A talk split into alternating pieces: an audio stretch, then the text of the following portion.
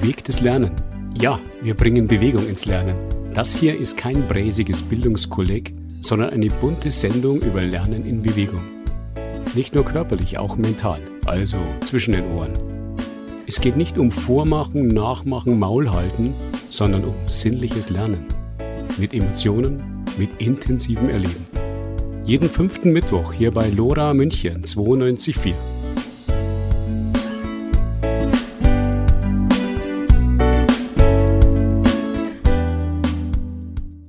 Herzlich willkommen zur Sendung Bewegtes Lernen. Wieder geht ein Jahr zu Ende, wo es schwer war, Bewegung ins Lernen zu bringen. Im Sommer und auch im Herbst ging noch einiges, aber jetzt ist es wieder mal zappenduster. Ehrlich gesagt sind wir in der Redaktion auch ein bisschen ausgelaugt und haben keine Lust auf Telefoninterviews, wie im März 2020, wo so gut wie alles zu war. Face-to-Face-Interviews sind uns im Moment nicht safe genug, also bauen wir uns ein Best-of der Jahre 20 und 21 zusammen. Wir starten mit einem Beitrag außerhalb unserer Reihe Bewegtes Lernen.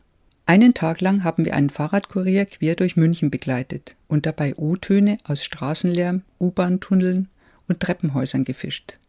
Dann waren wir zu Besuch bei einem Sportverein, wo man im März diesen Jahres vor der Herausforderung stand, ein Training für Kinder und Jugendliche ohne Körperkontakt zu organisieren.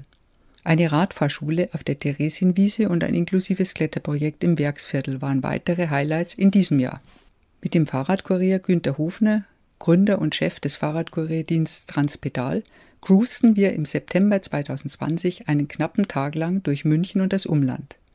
Die Schicht begann in Obersendling, wo unseren Berichterstatter gleich die erste Herausforderung erwartete. Eigentlich sollte ich ja den Fahrradkurier begleiten auf seiner Tour durch München, aber jetzt hat er mir gleich den ersten Auftrag erteilt und ich sollte hier in der Rosshaupterstraße etwas abholen in einem Labor. Ich bin ein bisschen aufgeregt, muss ich zugeben. Jetzt erstmal Mundschutz an. Klapprad ist eingesperrt. Helm in die Hand. Rucksack. Und jetzt hier durchs Tor. Aha. Laboratorium. Schauen wir mal hier. Hallo. Fahrradkurier, Transpedal. Günther treffe ich wenig später Ecke Passauer und Albert Rosshaupter Straße. Er hat sich einen schnellen Morgenkaffee gegönnt. Gemeinsam fahren wir über den Harras in Richtung Isar. Also mit ca. 25 Kilometern, es war nicht ganz so langsam, wie Günther gesagt hat, dass er fährt, sind wir also jetzt hier über der Brudermühlbrücke, schauen auf die Isar runter wo geht's jetzt hin, Günther? Jetzt geht's zu Dr. Karsch, Kandidplatz 13. Und wir sind in fünf Minuten dort und haben bis 9 Uhr Zeit. Also vollkommen entspannt können wir das angehen. So, jetzt sind wir am Kandidplatz, stehen vor einem großen Bürohaus. Jetzt geht's durch die Drehtür nach innen. Und hier steht Zahnarzt. Aha, da sind wir richtig.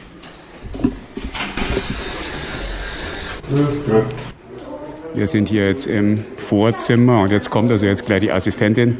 Ja. Okay. Ja, jetzt schauen Sie mal wieder aus der Tür. So, was kostet so eine Fahrt jetzt ungefähr, so schätzungsweise für den Zahnarzt oder das Labor? Was meinst du? Rosshaupten dann nach hierher. Und da zahlt der Kunde 11,70 Euro und der Radler kriegt 7,68 Euro. So, jetzt sind wir an dem Josef Mohr Weg in einer Zahnarztpraxis. Günther hat uns da ganz eindrucksvoll hergeführt, am mittleren Ring entlang. Und dann ging es rein in einen kleinen Weg. Man kann gar nicht Weg sagen, sondern es ist eigentlich ein Pfad, der war vielleicht 30 Zentimeter breit. Ja, irgendwann mal habe ich geschaut, wo kann man da fahren. Ich probiere ja immer wieder so Alternativen aus und so habe ich ihn entdeckt. Von Ramersdorf geht es weiter zu einer nahegelegenen U-Bahn-Station. Wir sind also jetzt an der U-Bahn-Station Innsbrucker Ring und jetzt werde ich das Klapprad, genauso wie der Günther, gleich mal eben, weil es Klapprad heißt, zusammenklappen und dann geht es weiter in die U-Bahn.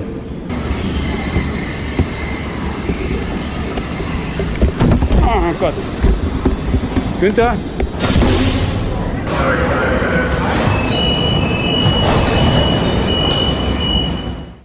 Beim Einsteigen klappte das Rad plötzlich wieder auf, fiel zu Boden und blockiert die Tür der U-Bahn, während gleichzeitig der Ruf Bitte zurückbleiben ertönt. Dummerweise liegt mein Rucksack noch auf der Wartebank. Was nun? Hektisch rette ich den Rucksack und zerre das Klapprad in das U-Bahn-Abteil. Nach diesem kleinen Zwischenfall fahren wir mit der U-Bahn bis Neuperlach Süd und von dort fünf schnelle Kilometer mit den Rädern bis Ottobrunn. Jetzt haben wir eine Arztpraxis gesucht in Ottobrunn. Erster Stock, Dr. Bitte drücken, dann schauen wir mal. Grüß Gott, Transpedal. Die Abholung klappt nur suboptimal, denn die Assistentinnen werden misstrauisch angesichts des Aufnahmegeräts und dem Corona-bedingten 2-Meter-Stativ. Günther muss also nochmal hoch und den Fall klären. Und ich bekomme völlig zu Recht die einzige Rüge des Tages. Der S-Bahnhof in Ottobrunn war nicht weit entfernt. Das Zusammenklappen der Räder funktioniert dann endlich perfekt und es geht entspannt in Richtung Innenstadt. U6 Richtung Klinikum Großhader. Bitte zurückbleiben.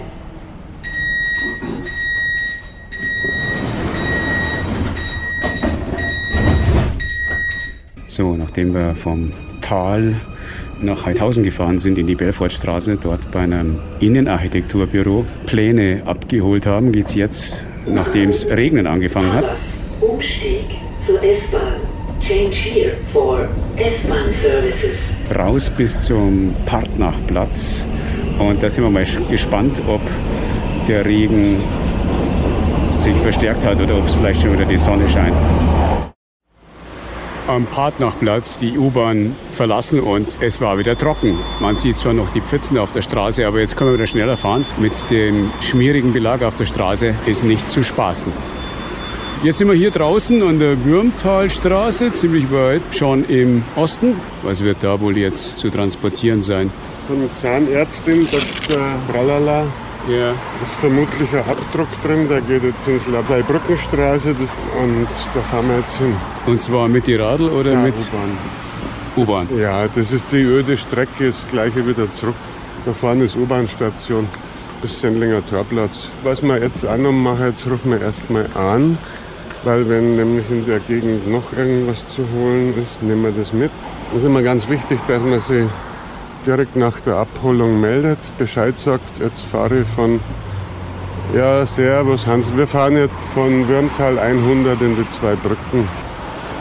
Ja, machen wir. Schäftlein nach Garching. Ja, alles klar, machen wir. Ja, danke, servus. Also, jetzt haben wir eine Zuladung. Das heißt, wir fahren U-Bahn bis Implerstraße.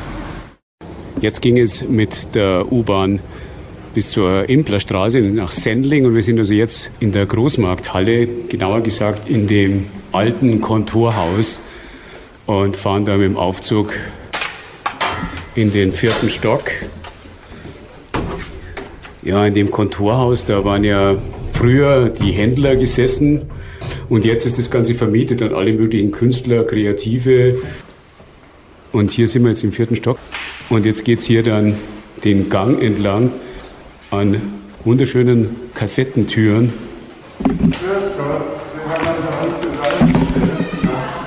Grüß Gott. Auf Ihrem Durchschlag, da schreiben Sie am besten meine Fahrernummer noch eine, da 101. Hier, dass wenn Rückfragen sind dann. Und das bringen wir jetzt nach zum Zollamt. gell? Danke. Wiedersehen. Ja, die Treppe ist auch toll hier.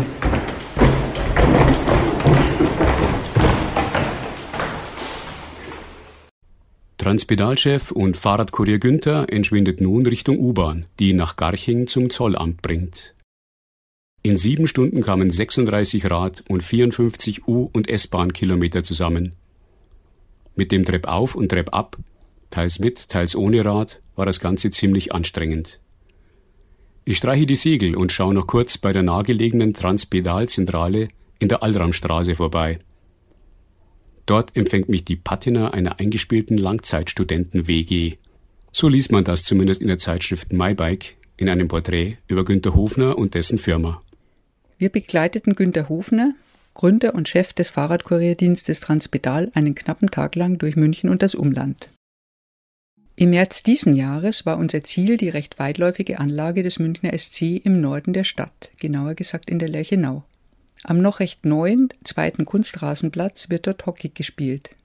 Angeleitet durch eine Trainerin passten sich Jungs die Bälle zu, während sich am anderen Ende des Platzes eine Torhüterin scharf geschlagenen Bällen erwehrte. Verabredet waren wir mit dem Jugendleiter Christian Waldeck.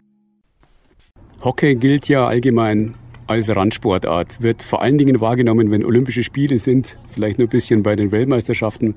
Ansonsten wissen nur wenige HörerInnen, dass in München eine Bundesligamannschaft existiert, und zwar schon seit einigen Jahren. Äh, bei den Frauen erste Bundesliga, wenn ich es richtig äh, in Erinnerung habe.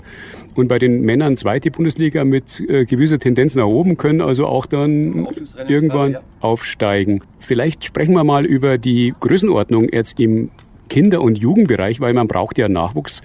Und ich weiß, dass also viele Nachwuchsspielerinnen und Spieler dann auch den Weg geschafft haben bis in die erste, also in die Bundesligamannschaft. Ja, also wir bestehen aus ungefähr knapp 400 Jugendlichen bei uns in der Sparte und nochmal so knapp 300 Erwachsenen obendrauf. Also es ist nicht so, dass wir so klein sind. Auch ich habe früher immer noch die Geschichten erzählen müssen, wenn ich im Hockeyschläger irgendwo erwischt wurde und gesagt Hockey, dann kam immer als erste Sache gleich Eishockey. Aber nein, wir sind ja, ich glaube immer, Olympia tut es immer gut, weil wir doch sehr erfolgreich sind und da einmal ins öffentliche Interesse rutschen und dann äh, doch wieder eher versiegen. Aber das ist ja das Schicksal vieler Randsportarten, die wir haben und nicht nur beim Hockey, sondern äh, wenn man hinter Fußball sich einordnen muss und dann vielleicht noch Basketball, Eishockey, Handball, dann wird es schon sehr mau. Das Ziel soll auch sein, im besten Falle ähm, baut man sich seine Bundesligaspieler von morgen selber im eigenen Verein. Dazu profitieren wir auch, dass wir im späteren Verlauf auch von anderen Vereinen sich Leute bei uns anschließen und ähm, auch bei anderen Vereinen gut ausgebildet werden und wir nicht übernehmen können und dann noch den letzten Schliff, sagen wir es mal, geben für den Weg zum Bundesligaspieler. Nee, aber es hat noch ein wenig diese Boniertheit. Viele Leute denken noch, das sind nur die reichen Schnösel, aber so ist es gar nicht. Es ist für jeden finanzierbar, es ist kein riesen Mitgliedsbeitrag, wenn man den monatlich sieht. Und von daher jederzeit, wir freuen uns immer, immer über neue Mitglieder oder neue Schnupperkinder. Wie werden denn die Trainerinnen akquiriert? Kommen die jetzt aus den äh, Mannschaften? Sind das ehemalige SpielerInnen? Oder hm, wie kommt man zu den vielen Trainerinnen, die dann auch notwendig sind für die ganzen Mannschaften? Auch da haben wir einen bunten Mix. Das eine sind ehemalige Spieler des MSC, die dann äh, den Weg nachher von aktiven Laufbahn dann auf die andere Seite, auf die Trainerschiene gegangen sind und sich da weiter austoben.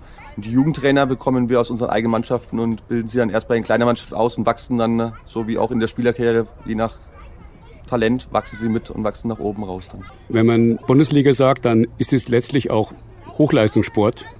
Bei Kindern und Jugendlichen gibt es ja in verschiedenen Sportarten immer wieder so den Punkt, es wird gedrillt, es wird alles der Leistung untergeordnet. Wie ist das Selbstverständnis jetzt eines Jugendleiters hier beim MSC? Wir fordern ähm, es nicht ein. Die meisten Kinder bringen es von sich selber mit. Sie wollen gefördert und gefordert werden.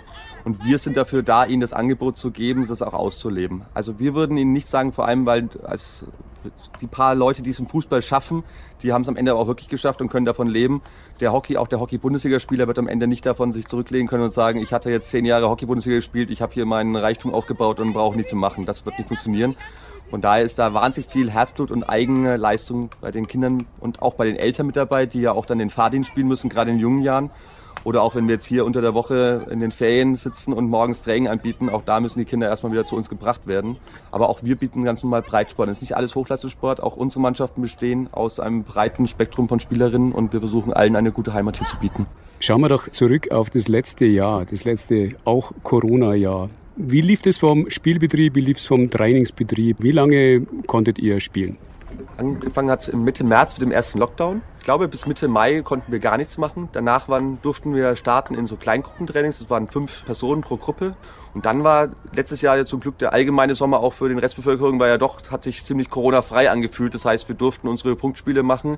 Wir hatten noch Auflagen bei den Zuschauern, aber da dank vieler Mamas und Papas, die dann da auch mit Nachverfolgung und aufgeschrieben haben, hat es eigentlich, wir konnten eine fast normale Saison spielen, am Feld zumindest.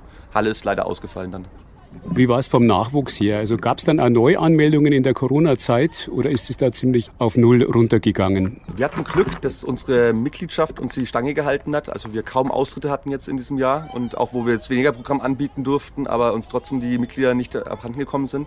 Das Problem war eher bei der Nachwuchsgewinnung weil auch so Tage wie ähm, ein Schnuppertag oder Tag der offenen Tür oder wie auch sonst Schulen und Kindergärten uns auf der Anlage empfangen und die letztes Jahr alle nicht kommen durften und konnten und wir daher dann weniger Nachwuchswagen machen konnten und jetzt auch auffällt, dass man aktuell weniger Kinder im Nachwuchsbereich hat, als man vorher hat. Aber zumindest von denen, die wir hatten, haben wir eigentlich noch alle, die vorher auch da waren.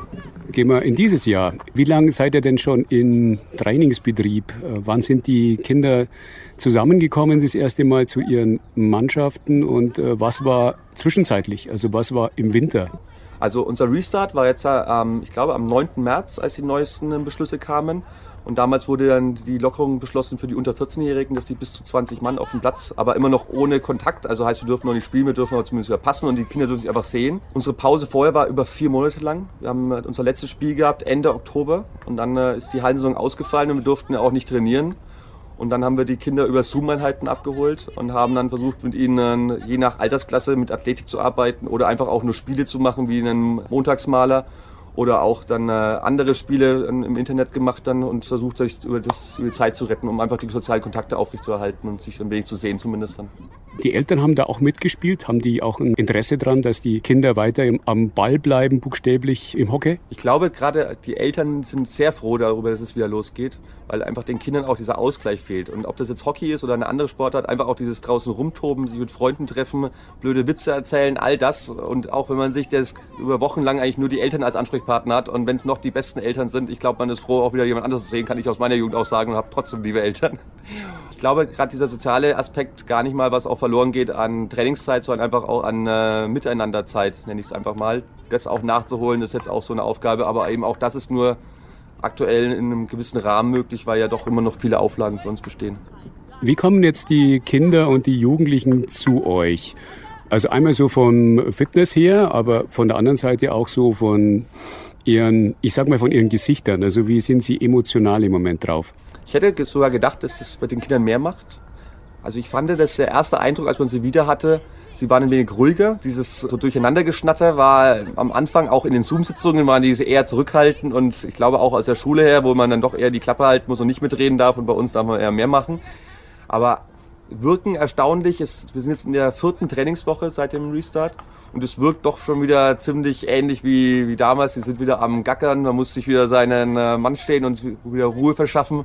Und ja, es sind weiterhin kleine Kinder und es wirkt noch nicht, dass man sagt, so, da ist jetzt der große Knacks, den man es bemerkt, den haben sie, glaube ich, gut verkraftet alle. Wir sprechen die ganze Zeit über die Kinder, aber es gibt ja eben dann auch die Übungsleiterinnen, die TrainerInnen, äh, die jetzt äh, teilweise auch doch belastet sind durch unterschiedliche soziale Situationen. Als Studierende, denke ich mir, äh, als Berufstätige, wie geht's denen denn so? Ich glaube, auch da ist ein diverses Bild, das man vorfindet, weil zum Teil haben wir Haupttrainer, die wirklich nur den Hockeysport haben und auch für uns war dann äh, vier Monate lang, äh, ich glaube, jeder weiß, dass mal zwei Wochen lang frei haben ganz angenehm ist, aber jetzt vier Monate lang nur daheim zu sitzen und dem nach, nicht nachgehen zu können, was man eigentlich gerne macht, ist nicht schön.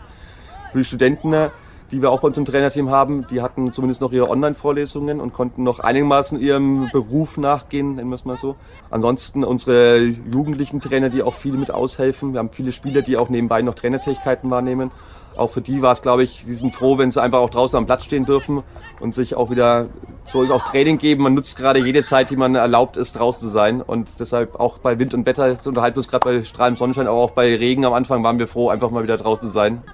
So 50 Meter von uns entfernt sind einige Jungs unterwegs und spielen gerade mit gebührendem Abstand sich die Bälle zu. Welche Trainingsformen gibt es denn jetzt im Moment, die man nach den geltenden Corona-Regeln denn überhaupt durchführen darf? Eigentlich ist die Anzahl an Trainingsübungen immer noch sehr groß. Das Problem ist, wir machen es eigentlich alle, also die meisten Kinder gehen ins Training, um irgendwann zu spielen, um dem Trainer zu zeigen, ich kann es und ich möchte spielen. Und auch im Spiel ist eigentlich vorher man trainiert, um im Abschlussspiel ein schönes Spiel zu liefern und die meisten Kinder kommen eigentlich wegen dem Spiel und das ist leider uns immer noch nicht erlaubt und auch gerade bei den kleinen Mannschaften wo am Anfang eigentlich keine Runden eingelaufen werden, sondern man irgendwelche Fangspiele macht, das alles noch nicht erlaubt ist, weil Fangen ohne Körperkontakt stellt sich ja nicht ganz so leicht heraus. Aber auch für uns Trainer ist gerade zu Beginn ist noch die Auswahl an Übungen recht groß. Die Frage ist, wie lang sich sowas zieht, weil irgendwann sind auch die Kinder können dann den zehnten Zieher oder den äh, Vorhandpass oder Rückhandpass, dann werden die alle sagen, lass mich in Ruder mit und ich möchte einfach spielen. Aber zu Beginn jetzt sind alle noch sehr pflegeleicht und freuen sich aber wieder am Platz zu sein. Sie strahlen immer noch einen gewissen Optimismus aus. Auf der anderen Seite waren wir gestern oder vorgestern noch bei der Inzidenz von 99. Also das ist ja dann so ein gewisses Damoklesschwert. Wie gehen Sie damit um? Ja, dieses Damoklesschwert schwebt leider über allen von uns, nicht nur beim Hockey sondern, und nicht nur im Sport, sondern leider bei uns allen. Aber ähm, ich habe mir mittlerweile abgewöhnt, irgendwelche Prognosen für mich selber zu machen, sondern genieße den Augenblick, weil ähm, es bringt mir nichts, mich schon wieder damit zu beschäftigen, ob wir vielleicht in einer Woche wieder nicht mehr am Platz stehen dürfen oder in einer anderen Übungsform dann nur noch stehen dürfen. Weil auch da ist ja angedacht, dass nicht die Vereine komplett geschlossen werden, sondern man in den Gruppengrößen wieder dann variieren könnte und kleiner macht und noch größere Abstände einbaut. Und bevor man sich den Kopf zerbricht über Sachen, die man selber auch nicht beeinflussen kann, versuchen wir den Jungs und Mädels das Beste zu bieten, was aktuell möglich ist und uns immer wieder den Situationen anzupassen. Mittlerweile ist man ja, wie auch alle anderen, schon ein wenig geübter in der ganzen Situation. Und wenn es dann wieder nicht erlaubt sein sollte, müssen wir wieder zurück an die Bildschirme und wieder über Zoom arbeiten. Aber wir hoffen das Beste und fingers crossed. Wenn Sie nach vorne schauen, wir haben jetzt Ende März. Was ist im Juli? Natürlich kann es niemand wissen, aber man kann sich ja so ein bisschen Gedanken machen, auch ob die Politik vielleicht sieht, dass Sport im Freien gerade für Kinder und Jugendliche extrem wichtig ist. Ohne es genau sagen zu können, ist genau das die Hoffnung, dass wir eben unsere Lobby noch ein wenig größer wird und man eben auch sagt, dieses Superspreader und alles, ich glaube unter freiem Himmel und so wie wir es hier gestalten mit jungen Menschen, können wir das Risiko nicht ausschließen, aber zumindest minimieren. Und jetzt die Kinder noch mal vier Monate einzusperren, kann auch nicht das Rätselslösung sein. Und ich hoffe einfach, dass mit fortschreitender Impfdauer, mit dem besser werdenden Wetter und dadurch auch weniger auftretenden sonstigen Erkrankungen wir das wieder in den Griff bekommen, so wie letztes Jahr und dann einen einigermaßen normalen Sommer verbringen können. Alle miteinander, nicht nur Hockey. Wir sprachen mit Christian Waldeck, Jugendleiter des Münchner SC, über Hockey im Verein mit Kindern und Jugendlichen zu Zeiten von Corona. Im Westen der Stadt liegt der sehr idyllisch gelegene Fußballplatz vom TSV Mosach Hartmannshofen. Wir trafen dort Ferdinand Reinhardt, Partner der Münchner Fußballschule. Unsere erste Frage galt den Kindern. Wie geht es ihnen wohl nach dem langen Winter, wo Fußball im Verein, aber auch sonst kaum möglich war? Ja, die Kinder sind jetzt sehr lange zu Hause gewesen und man merkt ihnen an, dass sie halt zu Hause nicht viel Auslauf hatten und kommen dementsprechend natürlich mit, mit Augenringen zurück auf den Fußballplatz, käseweiß und man merkt es auch an der Trägheit. Viel getan haben sie zu Hause leider nicht. Das heißt, die allgemeine Fitness und die Athletik, die ist jetzt auch nicht mehr auf dem super Stand wie jetzt vor eineinhalb Jahren. Nein, leider nicht. Also es sind äh, unterschiedliche Kinder dabei. Der eine ist natürlich immer ein bisschen sportlicher als der andere. Das ist aber auch völlig egal weil man vor dem Lockdown einfach schon eigentlich ganz gut mit den Kids gearbeitet hatte und man kennt seine Pappenheimer natürlich. Nur jetzt kommen alle halt zurück und sind halt einfach raus aus dem Rennen. Ja, das, sie sind träge geworden, das ist eigentlich das Schlimme. Sie sind träge, sie sind ein bisschen faul geworden ja, und sie wollen sich nicht mehr so unbedingt aufraffen. Und da haben Sie völlig recht, die Koordination, vor allem auch das Konditionsniveau ist tatsächlich echt schlimm gesunken. Das stellt man schon fest. Ja. Ich habe es den Kollegen schon äh, gefragt. Also sehen Sie letztlich dann auch den Sport in Vereinen entsprechend gewürdigt in der öffentlichen Diskussion? Nein, eigentlich nicht, weil man muss sich ja vorstellen, klar, jetzt hatten wir den Winter über Lockdown, da war alles zu, weil es auch äh, mieses Wetter war und eisekalt. Aber ich finde trotzdem, dass man an der frischen Luft eigentlich ja alles machen kann. Die größten Gefahren sind beim Skifahren das Anstehen im Lift, das Zusammensitzen auf der Hütte, das ist ja eigentlich nicht gegeben. So beim, am Fußballplatz, wenn man redet, oder am Tennisplatz, da sind kleinste Gruppen unterwegs, die mit Abstand ihren Sport ausüben dürfen. Beim Fußball sind es kleine Gruppen, beim Tennis sind es zwei Leute, die über, übers Netz hauen. Und ich finde einfach, dass das viel zu pauschal gehalten wird. Man sagt Sport nein, Schluss, weil Ansteckungsgefahr zu groß. Aber es wird hier nicht differenziert geguckt, dass nämlich zum Beispiel auch ein Fußballtraining mit einem Kind und mit einem Trainer oder in einer kleinen Gruppe mit fünf, sechs, sieben, acht, neun, zehn Kindern durchaus möglich ist, indem man halt einfach die Abstände vergrößert. Und eins ist ja auch klar, wenn man heute einem Erwachsenen sagt, du halt mal Abstand zu deinem Nebenmann, dann sagt der allerhöchstens, du kannst mich mal, ich mache, was ich will. Aber Kinder funktionieren ja. Wenn ich Kindern heute sage, du Maxi, du setzt dich jetzt darüber, halt ein bisschen Abstand, sagt er, ah ja, stimmt, alles klar. So, die Kinder hören ja besser, als wir Erwachsenen denken und besser als wir Erwachsenen generell. Und daher finde ich, dass man den Sport für die Kids aufmachen muss und nicht pauschal verbieten sollte, weil da geht so viel mehr und es ist so ultra wichtig, dass die, dass die Kids halt einfach wieder raus dürfen. Es geht nicht nur um die Fitness und die Athletik und um die Kondition, sondern es geht ja letztlich da um das soziale Miteinander. Ja, das ist der zweite Punkt, der halt fehlt. Äh, die Kinder sind es gewöhnt, in ihrer Gruppe zusammen zu spielen, zu kommunizieren, zu sprechen, zu quatschen und auch Schmarrn zu machen, sind wir doch mal ganz ehrlich. Das fehlt einfach. Die Kids sind zu Hause, sitzen vor der Glotze und der einzige ja, Ansprechpartner ist eigentlich erstmal indirekt, nämlich über das Handy dann der Freund. Und es darf eigentlich nicht sein, weil die Kinder müssen zusammensitzen, müssen flüstern, müssen frech sein und müssen sich halt auch unterhalten können. Ja? Wie siehst du das und was darfst du und wie geht's dir eigentlich? Ja? Und da sehe ich oft Kinder, die ganz traurig sind, weil sie ihre besten Freunde halt nicht treffen dürfen. Ja? Und umgekehrt ist es dann auch so, was wir auch schon leider erlebt haben, wenn man dann wieder darf, dann sind die Kids total verunsichert, weil die kommen auf den Fußballplatz, die schauen links und rechts, als würden sie über einen Zebrastreifen gehen, sind in sich gekehrt, zusammengekauert und schauen dann, weil sie, weil sie Angst haben, sich falsch zu verhalten. Das heißt, diese Freude und dieses freche, lebhafte, das ist total weg. Es gibt nur noch dieses, oh, hoffentlich mache ich jetzt nichts verkehrt und hoffentlich halte ich mich an alle Regeln, weil sie wollen es ja jedem recht machen. Aber dieses, dieses freche Ausbüchsen dürfen aus diesem Folgen, aus diesem Raster, das fehlt total und das siehst den Kindern an und das finde ich ganz schade. Schlimm ist ja vor allen Dingen auch, dass in der Diskussion, also jetzt wirklich seit März des letzten Jahres, es geht die ganze Zeit um Schule. Der Sport, die Jugend, die Jugendarbeit, Jugendsozialarbeit, die wird meines Erachtens vollkommen vernachlässigt, oder? Ja, man hat das Gefühl, dass es tatsächlich mehr um ja, um die Schule geht als um den Sport, wobei man da fair sein muss. Die Schule ist nun mal einfach das Wichtigste und das, was die Kinder da lernen, das ist ja natürlich auch dann später fürs Leben essentiell. Ja, und die kommen halt auch einfach nicht hinterher. Nur finde ich, dass wir, wenn wir schon immer von Schule und Schulöffnungen sprechen müssen, den Sport nicht ganz vergessen dürfen. Weil da so viele Kompetenzen mit geübt und trainiert und erlernt werden, die ja Schule an sich in nicht viel nachstehen. Klar ist es wichtig, dass ich am Ende meine, meine Gleichungen rechnen kann ja, und meine, Sprache, meine Fremdsprache gelernt habe. Aber es ist einfach genauso wichtig, seine Leidenschaft ausgelebt zu haben, sich bewegt zu haben und mal von diesem stupiden Rumgesitze zu Hause, vor dem Laptop, vor diesen Zoom-Geschichten aufzustehen und sich zu bewegen und auszubüchsen. Und das muss man schon in einem Zuge nennen, wenn man von Schule und Schulöffnung und Konzepten in der Schule spricht. Und eins darf man nicht vergessen, Schule ist drinnen, und Sport ist draußen und man kann jeden Sport auch draußen ausüben. Ob es Fußball, Tennis oder Skifahren ist, man kann raus an die frische Luft und das muss man einfach sich bewahren. Wie groß ist Ihre Hoffnung jetzt für die nächsten Wochen und Monate, dass Sie hier weitermachen können? Ja, einzeln dürfen wir ja, sobald es über 100 geht, trotzdem. Also so eins zu ein Kind, ein Trainer, das geht schon.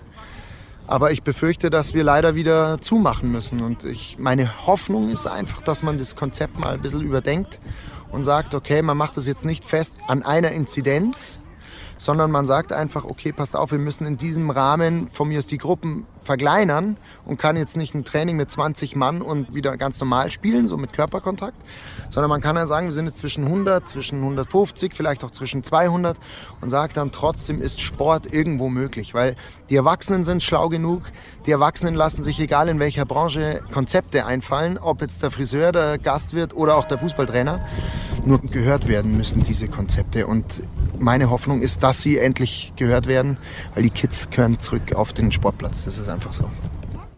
Soweit Ferdinand Reinhardt, Partner der Münchner Fußballschule. Vom Fußball zum Fahrrad. Eine Radfahrschule. Braucht sowas heutzutage?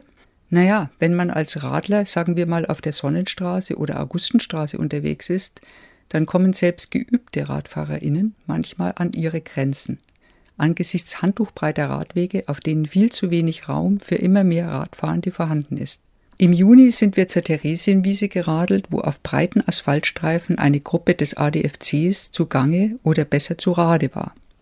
Unsere erste Gesprächspartnerin erzählte uns, warum sie hier ist. Ich bin seit 20 Jahren kein Radl mehr gefahren und muss sagen, aufgrund meines Alters jetzt, so ganz alleine wollte ich dann doch nicht anfangen. Ich bin jetzt über 70. Jetzt habe ich gesagt, na gut, mache ich jetzt hier meinen Radlkurs und das wird hier toll gemacht. Also Sie sind ganz zufrieden? Ja, wunderbar. Und wie ist die Perspektive? Sie sind ja noch unterwegs jetzt hier mit den Pedalen, die quasi runtergeklappt sind. Und irgendwann gibt es den Punkt, wo Sie dann ja, das fahren wird werden. jetzt heute noch passieren. Es kommt doch immer auf die Tagesform ein bisschen an. Und im Alter ist es auch ein bisschen ungewohnt. Man hat doch schneller Angst vorm Fallen. Ich bin im Landkreis München und da haben wir so tolle Radlwege und das ärgert mich jedes Mal, wenn ich da die vielen Radfahrer sehe und ich selber kann nicht drauf. Oder traue mich nicht, sagen wir mal so. Absolut. Und äh, da sind wahrscheinlich auch keine Autos, sondern man kann ja dann irgendwo jetzt im Wald oder, oder auf Wiesen dann. Kilometerlange Radlwege, ja. Und das ist da recht schön.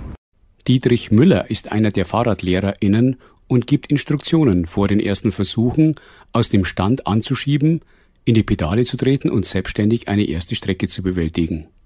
Okay? Nach vorne schauen. Jetzt drückst du diesen Fuß mit Kraft runter und mit dem linken kannst du ein kleines bisschen anschieben, damit du ein bisschen Schwung bekommst. Okay. Ja? Und wenn, wenn du dann rollst und diese Pedale ist unten, dann kommt der Fuß auf die linke Pedale. Und danach Weiter. geht es weiter. Okay. Okay? Bereit? Nein, aber Einmal nochmal einmal noch mal konzentrieren und dann versuchen, das zu tun. Feste. Das war erstens noch nicht fest genug. Und zweitens darfst du mit dem linken etwas anschieben, weil du brauchst ein kleines bisschen Geschwindigkeit, um die Stabilität zu haben. Ja? Nochmal. Dann treffen wir eine Teilnehmerin, die ihre ersten Solofahrten schon hinter sich hat und fragen sie, wie es ihr jetzt geht. Also mir geht's perfekt, ganz super. Also ich freue mich sehr. Ich habe früher nicht gedacht, dass ich wirklich Fahrrad fahren kann. Aber Sie haben doch vorher schon geübt, oder? Ein äh, bisschen schon, aber ich habe mir irgendwie nicht vertraut, so allein zu fahren und in der Stadt zu fahren. Und dann habe ich gedacht, ne, ich muss wahrscheinlich richtigen Kurs besuchen, um wirklich so alle Kleinigkeiten auch lernen zu können. Und Sie haben vor, dann auch in der Stadt freizeitmäßig oder zum Einkaufen dann wirklich mit dem Fahrrad zu fahren? Also früher nicht, aber jetzt, äh, ich hoffe, dass es doch klappt, weil zu Fuß ist ein bisschen zu weit und dann kann man zumindest zum Einkaufen mit dem Fahrrad zu fahren. Und also früher, als ich geübt habe, habe ich irgendwie äh, geschaut, damit ich immer in der Nacht irgendwo fahren kann, damit ich kein Auto treffe und so weiter. Und tags war ein bisschen ängstlich für mich wegen Verkehr. Ich war immer nervös, wenn ich Autos gesehen habe. Und deswegen, ich wollte mit meinen Ängsten irgendwie kämpfen ein bisschen. Sie trauen sich dann in der Stadt zu fahren. Also jetzt hier auch auf Straßen ohne Fahrradweg oder würden Sie erstmal bevorzugen, dann nur auf dem Fahrradweg zu fahren? Na, auf jeden Fall nur auf dem Fahrradweg, ja. So, so vertraue ich noch nicht. Und ich glaube, das ist wahrscheinlich nicht so ganz richtig, äh, nicht auf dem Fahrradweg zu fahren, oder? Das stimmt natürlich, aber jetzt hier zum Beispiel im Westend oder in der Isarvorstadt gibt es viele kleine Straßen, wo keine Fahrradwege sind. Da muss man dann wohl oder übel auf der Straße fahren. Wo wohnen Sie denn, wenn ich fragen darf? Äh, in Freising. In Freising. Ja, nicht in München. Okay, Also, gut, da geht es vielleicht dann auch besser. Die Hälfte fahren mit dem Fahrrad. Das ist eine kleine Fahrradstadt auch. Ja, wie geht's jetzt weiter? Ähm, trauen Sie sich dann schon jetzt äh, am Wochenende beispielsweise so die erste kleine Ausfahrt zu machen? Ja, mache ich auf jeden Fall gerne. Ich schaue, dass ich nicht allein fahre mit den Freunden. Barbara Strobel hat einer Teilnehmerin gerade erklärt, wie sie mit einer halben Pedalumdrehung ins Rollen kommt. Ich frage sie, wie sie zu ihrem Job als Fahrradlehrerin gekommen ist. Ja, wir sind ja alle ehrenamtlich beim ADFC beschäftigt und ich muss sagen, Fahrradschule mache ich insofern wirklich sehr, sehr gerne, weil so eine Freude ist, den Leuten sowas beizubringen. Also wir haben immer wieder Leute gehabt, da kommen einem wirklich die Tränen, weil die dann so eine Freiheit dazugewinnen und das also auch wirklich so ausdrücken und sagen, Mai, ist das schön und ich wollte es mein Leben lang lernen und also es ist eigentlich mit etwas, was am allermeisten Freude macht. Also wir haben jetzt heute unseren zweiten Kurstag. Wir hatten also am Dienstag zwei Stunden schon und jetzt heute zweiter Kurstag und eigentlich sind jetzt schon fast alle am, am Fahren. Wir haben jetzt noch drei, da müssen wir noch ein bisschen probieren. Also es kann schon sehr schnell gehen. Es ist halt immer abhängig ein bisschen von der Fitness von den Leuten, es ist halt Gleichgewichtsgefühl, aber eigentlich geht es sehr schnell. Also normalerweise würde ich sagen, beim dritten, spätestens am vierten Kurstag haben wir eigentlich alle normalerweise auf den Fahrrädern. Und klar, dann können sie zwar erstmal pedalieren, aber richtig fahren, dass man sagt, bremsen, Kurven fahren, umdrehen, so Geschichten, das kommt man dann, muss man langsam dann zu üben. Das, das ist dann so der nächste Schritt. Ja, ich sehe dann die meisten jetzt auch mit äh, Helm unterwegs. Das ist wahrscheinlich auch die Frage, die sich dann auch der Laie sofort stellt. Wie schaut es denn aus mit Verletzungen? Also eigentlich haben wir Gott sei Dank noch nie wirklich jetzt eine großartige Verletzung gehabt, eine Kopfverletzung schon gleich gar nicht, weil also wenn, dann fallen es auf die Knie und auf die Hände Kann natürlich schon vorkommen, dass einer wirklich mal stürzt, haben wir leider auch schon gehabt. Wir überlassen es den Leuten selber, ob sie einen Helm tragen wollen. Wenn sich jemand einfach sicherer fühlt mit dem Helm, soll er mit dem Helm fahren. Aber wir sagen hier immer, wir überlassen es jedem selbst, ob er einen Helm tragen will oder nicht. Wie viel sind es denn Kurstage insgesamt? Bei unserem Kurs sind es jetzt sechs Kurstage, je zwei Stunden. Aber es gibt auch Wochenendkurse, die das dann auf zwei Tage legen. Gibt es denn Probanden, also SchülerInnen, die jetzt nach den Kurstagen schon in der Stadt unterwegs sein können? Das ist jetzt sehr schwierig. Ich glaube, in der Stadt ist es schon noch mal eine ganz andere Nummer. Weil München ist halt schon sehr hektisch, ist sehr betriebsam, ist sehr voll. Die Radwege sind sehr eng. Also diese Fahrsicherheit, hm, das glaube ich dauert noch mal. Deswegen haben wir ja auch angefangen, jetzt Fahrsicherheitstraining anzubieten, weil viele natürlich eben nach so einem Kurs sagen, ja, jetzt, brauch, jetzt muss ich aber mehr lernen, jetzt muss ich wirklich sicher werden. Das heißt, es wäre vielleicht anzuraten, dann irgendwo in ein Gelände zu gehen, wie jetzt zum Beispiel im Olympiapark oder hier auf der Theresienwiese und da weiterhin zu üben. Oder vielleicht dann auch im Urlaub, dort wo kein Verkehr ist, sich auszuprobieren. Ja, würde ich auf alle Fälle empfehlen, dass man wirklich sagt, man ist sehr sicher, man weiß, dass man bremsen kann, dass man schnell reagieren kann, dass man sich auch mal umdrehen kann. Solche Dinge müssen einfach trainiert werden. Und dann natürlich, ja, probieren, in den Verkehr zu gehen, aber entsprechend wirklich vorsichtig sein. Das war ein Beitrag vom Juni diesen Jahres. Der ADFC, Allgemeiner Deutscher Fahrradclub, eröffnet auf der Theresienwiese Novizinnen die Kunst des sicheren Radfahrens. Bayerns beste Gipfelstürmer. Unter dieser Headline verbirgt sich ein äußerst engagiertes Projekt, in der behinderte und nicht behinderte Kinder und Jugendliche, junge Geflüchtete und Kids aus sozialen Brennpunkten miteinander klettern. Ort des Geschehens ist Heaven's Gate im Münchner Werksviertel. Heaven's Gate passt als Name gut, denn man muss erst an staubigen Baustellen vorbei, bevor man in die wirklich beeindruckende Kletterlandschaft mit diversen Hallen und Türmen eintritt. Im September diesen Jahres waren wir verabredet mit Uli Dietrich und Nora Wildenauer. Uli, die das Projekt leitet, erklärte uns die Geschichte und das Konzept der GipfelstürmerInnen. Bayerns beste Gipfelstürmer und die IG Klettern haben im Juli 2021 die Kletterhalle, die alte Heaven's Gate Kletterhalle wieder neu eröffnet. Jetzt ist sie barrierefrei und schon ziemlich weit fortgeschritten in der Bearbeitung. Das Heaven's Gate gibt es seit 1998 und seit 2014 gibt es das Projekt Bayerns beste Gipfelstürmer. Das ist ein inklusives Kletterprojekt für Kinder, Jugendliche und junge Erwachsene mit unterschiedlichen Behinderungen, für Krebskranke oder Kinder und Jugendliche mit lebensverkürzenden Erkrankungen oder Trauernde, für Geschwisterkinder aus den beiden Gruppen, für sozial Benachteiligte und für junge Geflüchtete. Für junge Geflüchtete haben wir den Schwerpunkt Geflüchtete Mädels und Frauen, aber es ist für alle offen. Das Projekt ist über Aktion Mensch finanziert worden. Das war so eine Anschubfinanzierung die ersten drei Jahre. Und dann haben wir eine Verlängerung nochmal drei Jahre bekommen mit dem Schwerpunkt junge Geflüchtete. Da kamen ja sehr viele. Und jetzt versuchen wir gerade so nach und nach uns auf eigene Beine zu stellen, was ziemlich schwierig ist, weil die Finanzierung nach wie vor sehr angespannt ist. Nicht nur wegen am Bau, sondern vor allen Dingen auch für uns die Personalkosten und die Teilnehmerbeiträge, weil unsere Zielgruppen weitgehend nicht so viel Geld haben, dass sie das alles so zahlen, was sie zahlen sollten.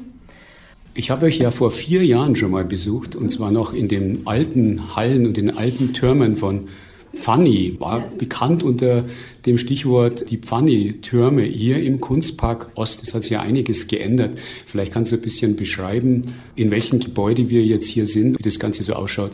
Also wir sind hier in den Kartoffelpulver-Silos von Pfanni. Hier wurde das Kartoffelpulver gelagert. Irgendwann haben die aufgehört und dann wusste man nicht, was mit den Türmen machen. Zeitgleich hatte sich der Verein gegründet und verzweifelt nach Räumen gesucht, die man beklettern kann. Also wir hatten immer schon die Klettertürme, die sind wir von Anfang an beklettert, 30 Meter. Und das haben auch alle, viele unserer Teilnehmer haben es auch hochgeschafft. Auch Menschen, denen man es nie zugetraut hätte, die sind auch 30 Meter hochgeklettert. Man kann sich gut vorstellen, was das für ein Gefühl ist, wenn jemand, der kaum laufen kann, so eine Wand hochgeht, auf 30 Meter oben ist und nebendran schwitzt und keucht irgend so ein Vollsportler an und kommt auch nur oben an. Mehr schafft er auch nicht und die dann wieder runterkommen und beide haben ein breites Grinsen im Gesicht. Das ist auch die Kernaufgabe von dem, was wir machen, dass wir Raum schaffen, dass unsere Zielgruppen hier Teil sind von allen. Wir haben einen großen Boulderbereich, da bouldern Jugendliche und junge Erwachsene viele, von unseren eher wenig, weil Bouldern ein ungesichertes Klettern ist, zwar schon auf Fallschutzboden, aber man muss gut abspringen können und unsere können viele das nicht so gut. Wir gehen eher ans Seil, mag ich auch lieber. Nora ist bei uns noch in der Runde. Nora, wie bist du zu den Gipfelstürmern gekommen und was ist so deine Aufgabe hier? Ja, ich bin seit circa eineinhalb Jahren bei den Gipfelstürmern, war davor in der offenen Kinder- und Jugendarbeit und in der Projektkoordination für ein bayernweites feministisches Projekt, was mit geflüchteten Mädchen und jungen Frauen gearbeitet hat. Und habe jetzt auch bei den Gipfelstürmern so ein bisschen eine zweigeteilte Stelle. Zum einen bin ich zuständig für Mädchenarbeit und Diversität zum Beispiel eben auch wieder für die Mädchen und jungen Frauen mit Fluchtgeschichte. Und zum anderen koordiniere ich unser neues Projekt. Das neue Projekt heißt Climb All. Das ist ein inklusives Bildungsprojekt, in dem wir, also wir, die Gipfelstürmer, unsere Expertise so ein bisschen weitergeben, weil wir gerne deutschlandweit hätten, dass mehr inklusive Klettergruppen ins Leben gerufen werden und dass viele Hallen und Vereine sich weiter öffnen für die großgedachte Inklusion. Und deswegen bilden wir zusammen mit den Naturfreunden Deutschland KlettertrainerInnen aus zu C-Trainern Sportklettern Inklusion. Braucht man da irgendwelche Genehmigungen, irgendwelche Lizenzen? Dürft ihr das selber machen? Ist das denn von den Naturfreunden zertifiziert? Genau, also die Zertifizierung dürfen wir selber nicht ausstellen. Deswegen haben wir eben auch die Kooperation mit den Naturfreunden. Natürlich musst du, wenn du jetzt jemandem was beibringen willst, dann macht es ja auch Sinn, wenn du das selber schon kannst. Deswegen alles, was so mit Klettertechnik, sicherheitsrelevanten Sachen äh, zu tun haben, haben wir Leute, die selber einen C-Trainerschein schon haben oder auch einen B-Trainerschein. Was noch ein großer Teil ist auch äh, bei diesem Projekt ist, dass nicht nur wir jetzt als Mitarbeiterinnen diesen Lehrgang gestalten, sondern dass unsere Zielgruppen, also unsere Jugendlichen, mit einbezogen werden. Die gestalten den Lehrgang inhaltlich mit. Zum einen, weil sie halt entscheiden, was wichtig ist. Zum anderen, weil sie aber auch als Medienscouts äh, gemeinsam mit mir und mit der Sana und der Uli ähm, Medieninhalte ähm, zum Thema Klettern und Inklusion gestalten. Da sind wir auch noch in Kooperation mit dem Medienzentrum München und da entsteht sozusagen wahrscheinlich eine Website, ist es noch nicht ganz sicher, in den nächsten vier Jahren, was von den Jugendlichen selber bespielt wird mit äh, Multimedia-Inhalten zu den Themen, damit auch die ähm, angehenden KlettertrainerInnen das nicht nur von uns hören, sondern eben von den Leuten, die selber die Erfahrung gemacht haben. Hm. Vielleicht gehen wir noch mal zu den Mitarbeiterinnen und Mitarbeitern. Wo bekommt ihr äh, diese Trainerinnen und Trainer, die ihr selbst ausbildet? Wo bekommt ihr die her? Woher kommen die? Äh, aus welchen Bereichen machen die das ehrenamtlich, nebenamtlich?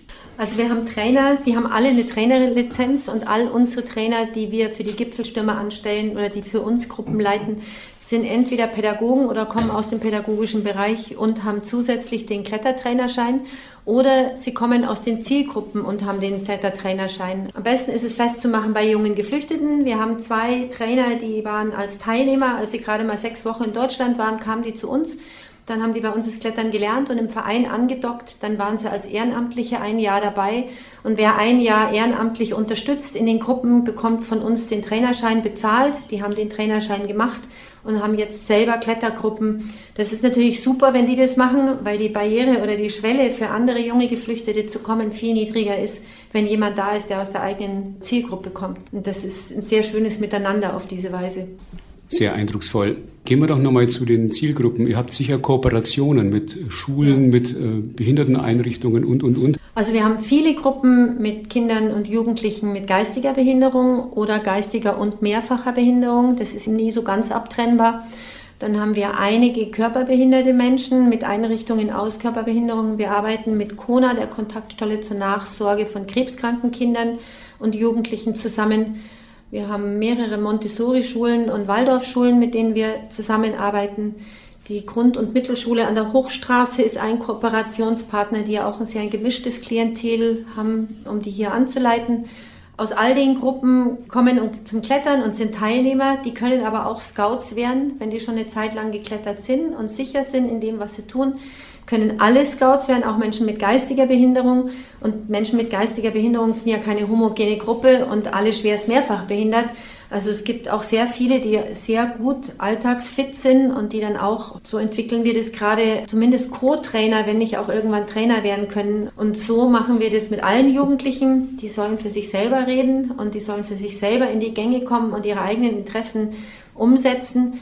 Und da sind wir gerade auch sehr hinterher, dass wir eine inklusive Jugendabteilung hinbekommen, dass wir also alle durcheinander gemischt miteinander ins Tun bringen. Wir haben ja viele Kinder und Jugendliche, die hier in ganz regulären betreuten Klettergruppen klettern, die keine Behinderung haben oder die keine nicht zu unseren Zielgruppen gehören, aber die sollen ja natürlich auch Teil der Jugendgruppe werden oder der Jugendabteilung werden und die sollen ja auch mit unseren Leuten zusammen klettern oder gemeinsam Aktionen machen. Da fängt die Inklusion an oder da findet statt im ganz normalen Alltag. Wir sind ja vorher schon gemeinsam jetzt hier durch äh, die verschiedenen Räumlichkeiten gegangen und sind dann draufgekommen, dass das eigentlich eine ganz tolle Geschichte ist, dass also auf der einen Seite hier Heaven's Gate als kommerzieller Anbieter von Klettermöglichkeiten und jetzt ihr als Gipfelstürmer dann äh, jetzt eben in Kontakt kommt. Also da ergeben sich ja da ganz spannende Situationen, ne, nehme ich mal an. Da ergeben sich viele spannende Situationen und sehr viele sehr schöne Situationen. Es gibt wenig Möglichkeiten sonst im normalen Alltag, wo man sich so unkompliziert begegnen kann und in seiner ganzen Unterschiedlichkeit mit seinen unterschiedlichen Fähigkeiten und Fertigkeiten so gut und wertschätzend begegnen kann wie beim Klettern. Also Klettern ist schon ein sehr genialer Sport dafür. In unserer Sendung Bewegtes Lernen auf Lora München besuchten wir Bayerns beste Gipfelstürmer, einem inklusiven Kletterprojekt. Sie hörten ein Best-of 2021 der Sendung Bewegtes Lernen auf Lora München. Die Redaktion hatte Bernd Heckmeier, durch die Sendung führte sie Ingrid Schäffler. Uns interessiert Ihre Meinung zur Sendung. Anregungen und Kritik oder gerne auch ein positives Feedback schicken Sie bitte per Mail an kritik.lora924.de. Wir freuen uns über jede Rückmeldung.